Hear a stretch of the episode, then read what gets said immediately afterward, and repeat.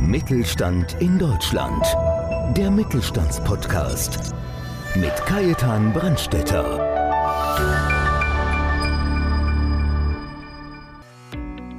Als Executive Leadership Coach hilft Heiko Jansen Führungspersönlichkeiten, ihre Mitarbeiter so zu motivieren, dass diese gemeinsam an einem Strang ziehen und so deutlich mehr erreichen. In dieser Episode spricht er unter anderem über seinen interessanten Werdegang und wie dieser ihn in die Welt der Psychologie führte, über die eindrucksvollsten Erlebnisse bei seinen Coachings und darüber, worin er die größten Herausforderungen in der Zukunft der Führungsebene sieht.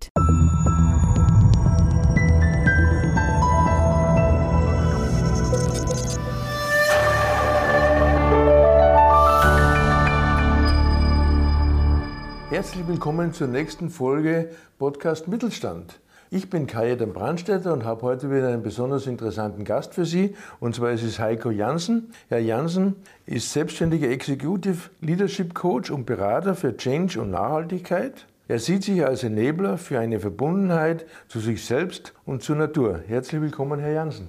Guten Tag, Herr Brandstätter. Ich freue mich, hier zu sein.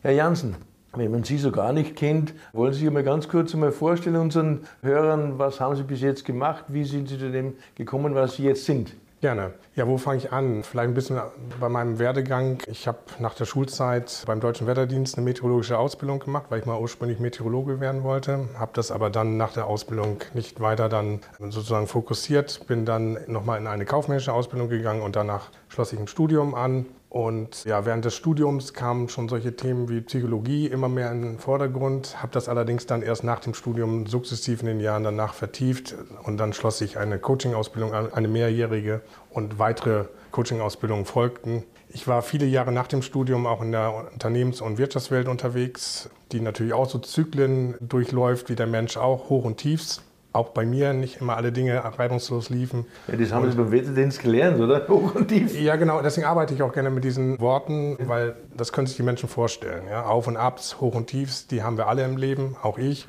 Und aufgrund dessen begleite ich auch sehr gerne Führungskräfte und auch Unternehmen in stürmischen Zeiten, dass sie in ruhigere Gewässer reinkommen und dann auch Anker setzen können. Ja, Sie haben ja zwischenzeitlich in verschiedenen großen Firmen gearbeitet. Aber wie sind Sie dann zur heutigen Firma gekommen, Herr Jansen? Ja, im Prinzip, was ich gerade schon sagte, die Coaching-Ausbildung und danach habe ich dann auch entschlossen, mich selbstständig zu machen und eben halt durch Führungskräfte-Coachings und auch Beratungen und Workshops dann Unternehmen zu begleiten und Führungskräfte. Ja, unsere Hörer wollen ja ein bisschen was über Sie mal wissen, über unseren Gast. Was war, wenn Sie so zurückblicken, Ihre beste Entscheidung?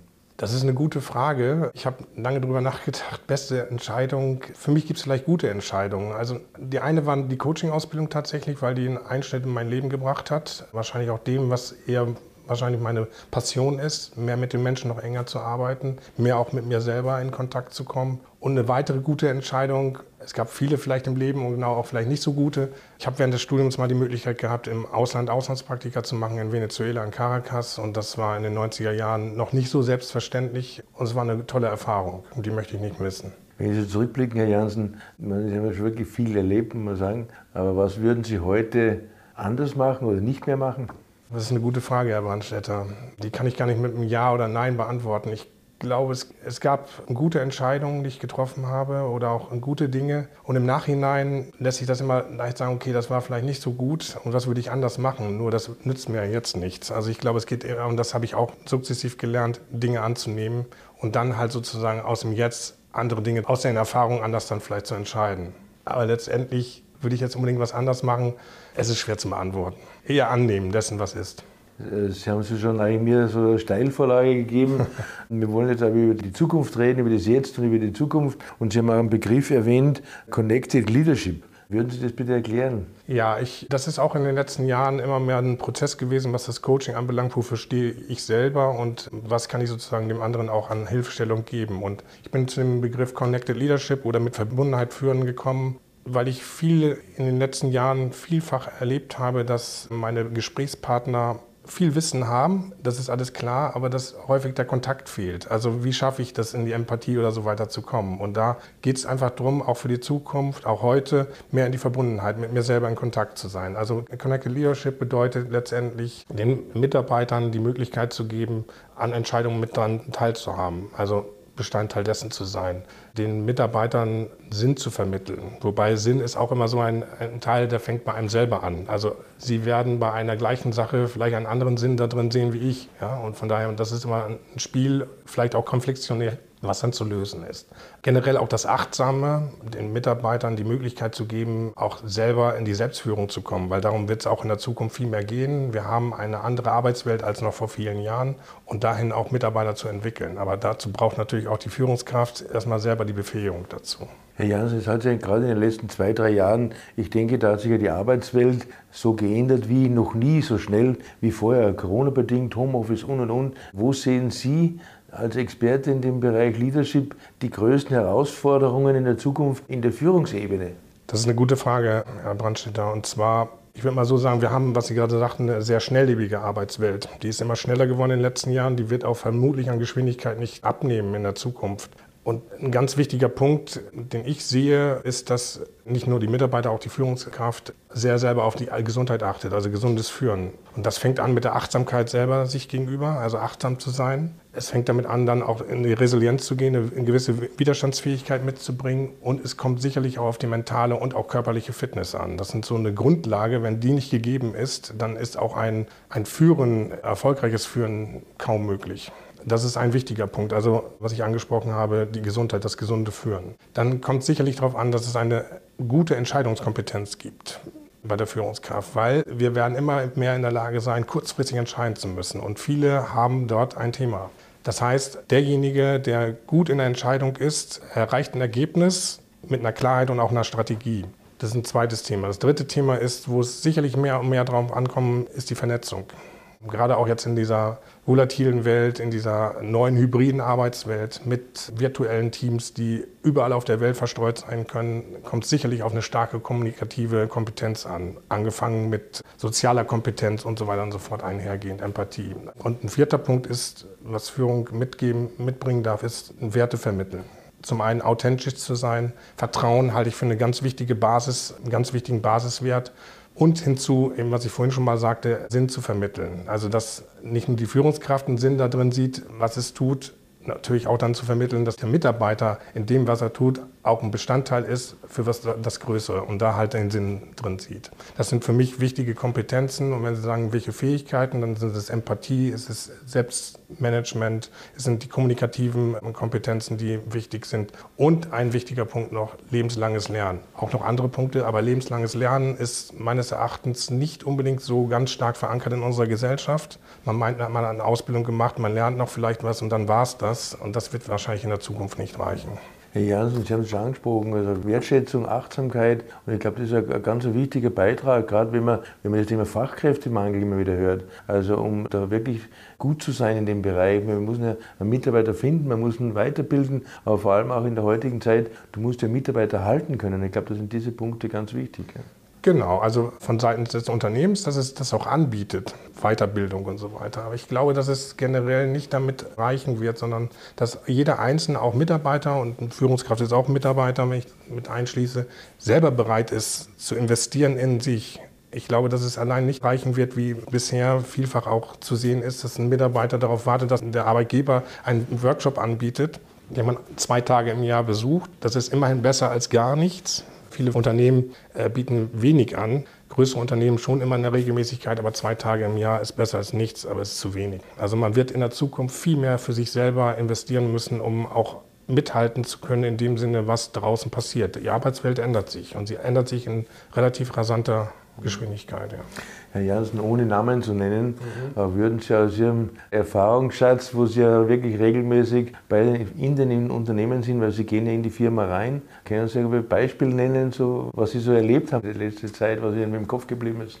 Ja, also gerade im, im letzten Jahr hatte ich sehr, sehr viele Führungskräfte und was mir immer wieder aufgefallen ist, die Frage, die gestellt wird, ist, wie erreiche ich meine Mitarbeiter? Also es wird immer darüber gesprochen, Mitarbeiter motivieren, damit die Arbeitsergebnisse und so weiter passen. Aber wie erreiche ich den Mitarbeiter? Und da bin ich wieder auf dem, was wir vorhin schon mal angesprochen haben, mit dem Connected Leadership, mit der Verbundenheit. Also wenn ich jetzt als Führungskraft selber schaffe, mit mir selber gut in Kontakt zu kommen, also mit Herz und Verstand dies zu verbinden, also ins Gefühl und so weiter kommen, kann ich auch Kontakt aufnehmen, Beziehung aufnehmen mit meinem Mitarbeiter und habe dadurch die Möglichkeit, dass der sozusagen mir auch folgt. Also es geht nicht ins sinnlose Folgen, sondern dass der sozusagen merkt, hoppla, der interessiert mich, interessiert sich wirklich für mich. Und das schaffe ich nur, wenn ich selber mit mir gut im Kontakt bin. Und das ist, glaube ich, eine große Aufgabe, auch im Kommunikativen, das mir sehr stark auch letztes Jahr aufgefallen ist. Ich habe das wirklich auch mal getestet bei der ganzen Anzahl von Führungskräften, inwiefern so eine wertschätzende Kommunikation denen schon präsent ist. Also das Wissen fehlt nicht. Also die haben viele Fortbildungen gehabt, die wissen, was wertschätzende Kommunikation ist, aber das zu leben und auszuüben, da ist ein Riesensprung noch zu machen. Es hat kein einziger die wertschätzende Kommunikation drauf gehabt. Bei 100 Führungskräften. Ich habe das wirklich mal für mich selber getestet und das war erstaunlich. Und was auffiel war, die haben das ganz freundlich und nett dem anderen rübergebracht. Aber was fehlte war, dass nicht rüberkam, was das, was sie beobachtet haben, und wir können nichts anderes als beobachten, mit ihnen macht und was sie brauchen. Und das ist entscheidend, weil der an Gegenüber sonst nicht das einzuschätzen weiß, was der mir gesagt hat. Ja? Und das ist, ich glaube, das ist ein Lernfeld. Herr Jansen, das war fast schon ein Schlusswort, aber ich will trotzdem noch ein bisschen nachbohren. so einfach entlasse ich Sie nicht. Was vielleicht unsere Unternehmerinnen und unsere Unternehmerinnen auf jeden Fall interessiert und ja, für die auch wichtig ist, wie gehen Sie vor? Das heißt, also, Ihre Kontaktdaten stehen jetzt dann auch mhm. unten drinnen. Das heißt, ich melde mich bei Ihnen und sage, okay, ich will meinen Mitarbeitern was Gutes tun und will jetzt was machen. Wie gehen Sie davor oder was empfehlen Sie? Wie sind die nächsten Schritte? Also generell biete ich erstmal ein kostenloses Beratungsgespräch an. Das ist generell eine halbe Stunde, wo ich mir erstmal anhöre, was ist das Anliegen. Und einzelne Fragen stelle, wo ich auch selber herausfinde, würde das überhaupt passen? Kann ich ihm überhaupt helfen? Die Hilfe sozusagen geht von außen, dass man Anreize schafft, aber letztendlich hilft man sich selber. Aber also wirklich ein kostenloses Gespräch in dem Sinne, dass es dass auch der andere sieht, ob da kann der Coach mir helfen oder kann ich ihm dann helfen. Und dann würde es sozusagen, wenn man äh, zu einem Ergebnis kommt, das würde passen, Terminvereinbarung, man bespricht am Anfang eine Analyse, was ist sozusagen das Ziel des Coachings und geht dann sozusagen in eine Art Anamnese, je nachdem, was Alter anliegt. Und wichtig ist bei mir im Prozess, dass es immer wichtig ist, dass das, was gerade anliegt, auch dann präsent besprochen wird und nicht irgendwie eine Theorie, die wir uns vorgenommen haben, unbedingt durchgeboxt werden muss. Weil das kann man immer anpassen, aber es geht immer im Fokus die einzelne Person, wenn ich jetzt von Coaching spreche und der Klient hat immer die Möglichkeit auch zu sagen, hier bis dahin und nicht weiter. Das ist, was den Coaching-Prozess anbelangt, in der Beratung ist es letztendlich auch, dass man einen Termin vereinbart und dann halt auch einfach erstmal bespricht, okay, durch Fragen, wo liegen die Themen des Kunden. Ja. ja, oder man nimmt den Einzelnen einmal als Einzelcoaching raus oder wie auch immer, aber wie gesagt, auf jeden Fall einfach mit ihnen reden. Die erste Beratung ist ja ohne Berechnung und dann, genau. glaube ich, hat man ganz einen guten Einstieg. Herr Janssen, was mir wirklich besonders freut, auch und so sind wir uns ja auch näher gekommen, wenn ich so sagen darf, wir, wir kennen uns ja schon seit vielen Jahren, aber Sie sind jetzt auch gerade erst vor kurzem auch Mitglied geworden im BVMW. Mhm. Was waren da Ihre Beweggründe? Was hat Sie dazu gebracht? Ja, ich war auch auf einzelnen Veranstaltungen auch und was ich spannend fand und auch schön war, den Kontakt noch zu anderen zu finden. Ich finde das Vernetzen halt sehr, sehr wichtig. Dann bietet der Verband auch eben die Möglichkeiten, über Veranstaltungen anderes kennenzulernen. Und das hat mich einfach angesprochen, sodass ich mich dann entschieden habe. Jetzt kam ja ein bisschen auch die Pandemiezeit dazwischen, aber entschieden habe, mich jetzt dann auch dem Verband anzuschließen. Ja, freut mich. Ja, beim Unternehmerfrühstück haben wir dann letztes Mal den Knopf dran gemacht. Gell? Genau, so ist es. Ja, war auch ein schönes Ambiente. Also genau. daher, genau. Ja, da war mein Victory draußen, gell? Die richtig. Erding war ja, richtig schön. Ja.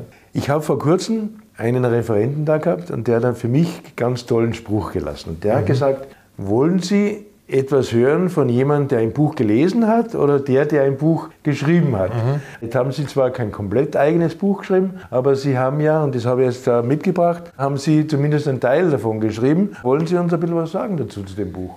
Ja, das Buch heißt Das menschliche Büro oder auf Englisch The Human Office. Herausgeberin ist die Frau Christine Kohlert und ich war einer der, weiß ich, 20 Co-Autoren. Ich habe einen Artikel beisteuern können mit dem Titel Innere mentale Fitness im Office und Homeoffice. Ich glaube sogar, dass es angefangen zu schreiben war vor zwei Jahren, aber es ist ein zeitloses. Und da spreche ich letztendlich diesen einen Punkt halt auch an, worauf kommt es an mit der Gesundheit äh, jedes Einzelnen, eben halt die mentale und die körperliche Fitness. Ich habe das da drauf ein bisschen fokussiert auf das Mentale und das hat was mit den Gedanken zu tun, weil es ist eben nicht egal, was wir denken. Wir müssen uns keine Gedanken machen darüber, dieses positive Denken oder positive Psychologie, das gibt es ja schon seit Jahren und wird auch nach vorne gegeben, ist auch was dran. Wir müssen uns keine Sorgen machen, dass wir keine negativen Gedanken mehr haben. Die haben wir sowieso in der Mehrheit. Worum es geht aber ist, was die gesunde mentale Fitness anbelangt, dass ich dies relativ gut kontrollieren kann. Und da gibt es eine, vielleicht, wenn ich einen kleinen Tipp geben kann noch am, am, am Schluss. Ja, das wäre vielleicht so ein kleiner Tipp für unsere Zuhörer genau, am Schluss. Vielleicht mal ganz kurz erzählt. Wir Menschen können nichts anderes als wahrnehmen und beobachten. Und jede Beobachtung Wahrnehmung macht augenblicklich was mit uns in 2000 Sekunden, sagen wir mal. Und das wird bewertet im olympischen System mit gut, schlecht, schwarz-weiß, ja, nein.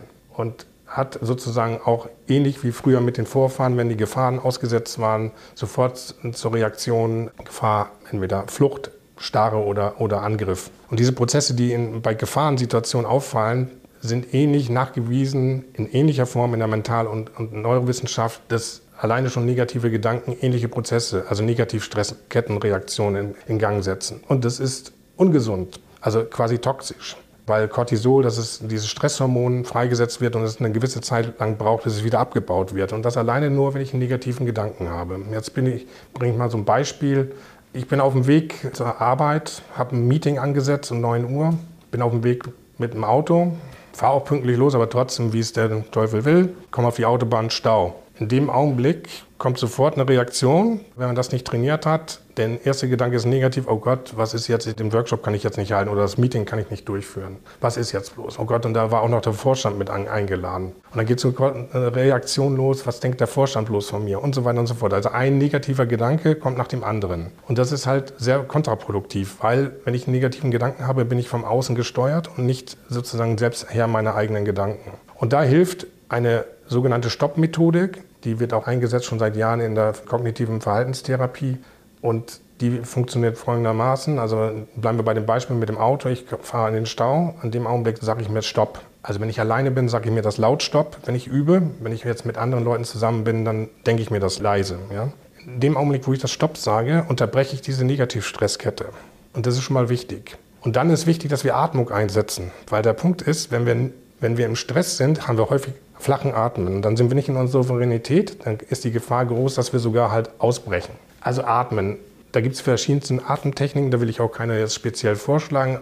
Kann man nachlesen auf Google. Auf jeden Fall einmal tief ein- und ausatmen, das ist wichtig. Damit komme ich sozusagen mehr in den Fluss rein und in die Energie. Und dann kommt als zweites, dass ich mir sozusagen sage als Step, was lerne ich daraus? Also was kann ich jetzt machen? Ich weiß, dass ich im, im, Stau bin und in dem Augenblick kann ich nichts ändern. Indem ich jetzt gestoppt habe, unterbreche ich diesen Negativ, dieses sozusagen kontraproduktive den Gedanken, sondern gehe ins Konstruktive, indem ich mir dann überlege, okay, ich rufe jetzt einen Kollegen an und sage dem Bescheid, dass wir das verschieben müssen. Oder gehe im Terminkalender, höre mir Musik an. Also ich gehe ins Konstruktive rein und bleibe nicht beim negativen Gedanken. Und ich lerne letztendlich daraus, dass ich Herr meiner eigenen Gedanken bin. Diese Methodik kann man in allen Lebenslagen, ob im privaten oder geschäftlichen, zigmal am Tag ausprobieren und auch sogar anwenden. Man sollte sie so anwenden. Ich mache es seit acht Jahren und es hat mir schon sehr geholfen. Wobei ich zugebe, es gelingt mir auch nicht immer, weil wir sind keine Maschinen. Aber wenn Sie die Methodik sehr verinnerlichen, dann kann sich ihre Lebensqualität alleine schon durch diese Methodik in den nächsten Monaten, Jahren um 20 bis 30, 40 Prozent verbessern. Das ist eine ganze Menge. 100 Prozent ist nicht möglich aufgrund dessen, weil wir eben halt innerhalb von Bruchteilen von Sekunden